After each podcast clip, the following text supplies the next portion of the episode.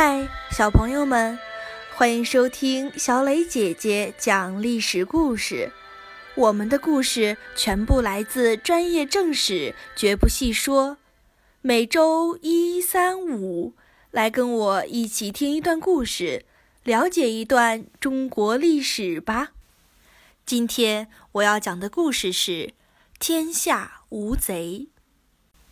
天柱将军尔朱荣派兵平定了西北和关中，捷报传到京城洛阳，文武百官全都欢欣鼓舞。坐在龙椅上的皇帝元子攸却有些神不守舍，他满脑子全都是尔朱荣的女儿皇后。上朝前，皇后挺着大肚子，指着他的鼻子骂：“要不是我爸，你算是哪根葱？”元子攸简直气炸了，却又不敢发作。一位官员上前祝贺，元子攸嘴里嘟嘟囔囔，吐出一句：“这么说，以后就天下无贼了。”官员察觉到皇帝的异样，试探着说：“虽然天下无贼了，但后面的事恐怕要更加费神。”元子攸猛然惊醒。连忙装糊涂地说：“是啊，是啊，要彻底铲除余党，安抚百姓，也是很不容易呀。元子攸能当皇帝，全靠尔朱荣。尔朱荣拥立他为皇帝，又帮他打回洛阳，还平定了全国各地的叛乱，功高望重。虽然尔朱荣远在山西，但尔朱家族掌控了全国军队。”也遥控着朝廷的大小事务，袁子攸不应该，也绝对不可以在公开场合表示不满。退朝后，一位名叫袁辉的皇族私下去见袁子攸。元辉说：“尔朱荣是契胡人，是野蛮的军人，是卑贱的下等人，他凭什么骑到我们的头上去了？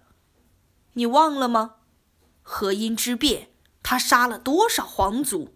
这个仇一定要报。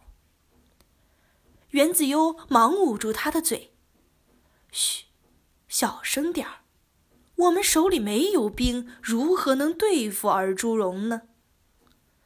两个人压低了声音，头碰到一起，嘀嘀咕咕的商量起来。这时，皇后正怀有身孕，很快要生了。这可是件大喜事，尔朱荣打算亲自去洛阳庆贺。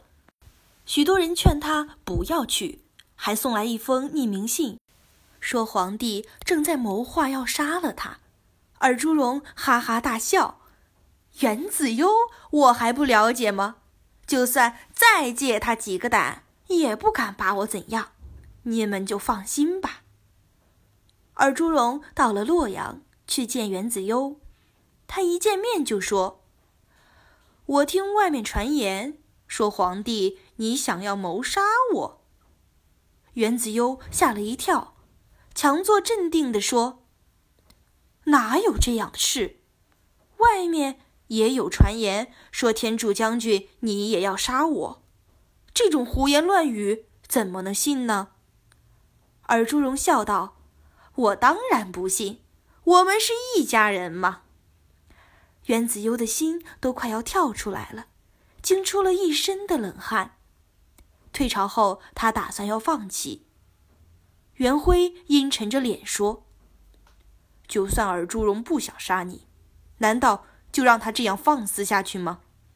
你的小女儿嫁给了陈留王，如果皇后生的是儿子，就是太子；如果生的是女儿，太子就会是陈留王。”谁敢保证以后尔朱荣不会杀了你呢？袁子攸低着头，沉默不语。他叫来一名熟知历史的官员，让他从头至尾详详细细讲了一遍东汉王允杀董卓的事情。听完后，袁子攸喜形于色。这么说，当初如果王允赦免了董卓的部下，汉献帝的下场就不会这么惨了。他下定了决心，太好了，这件事就这么定了。吾宁为高贵相公死，不为长道相公生。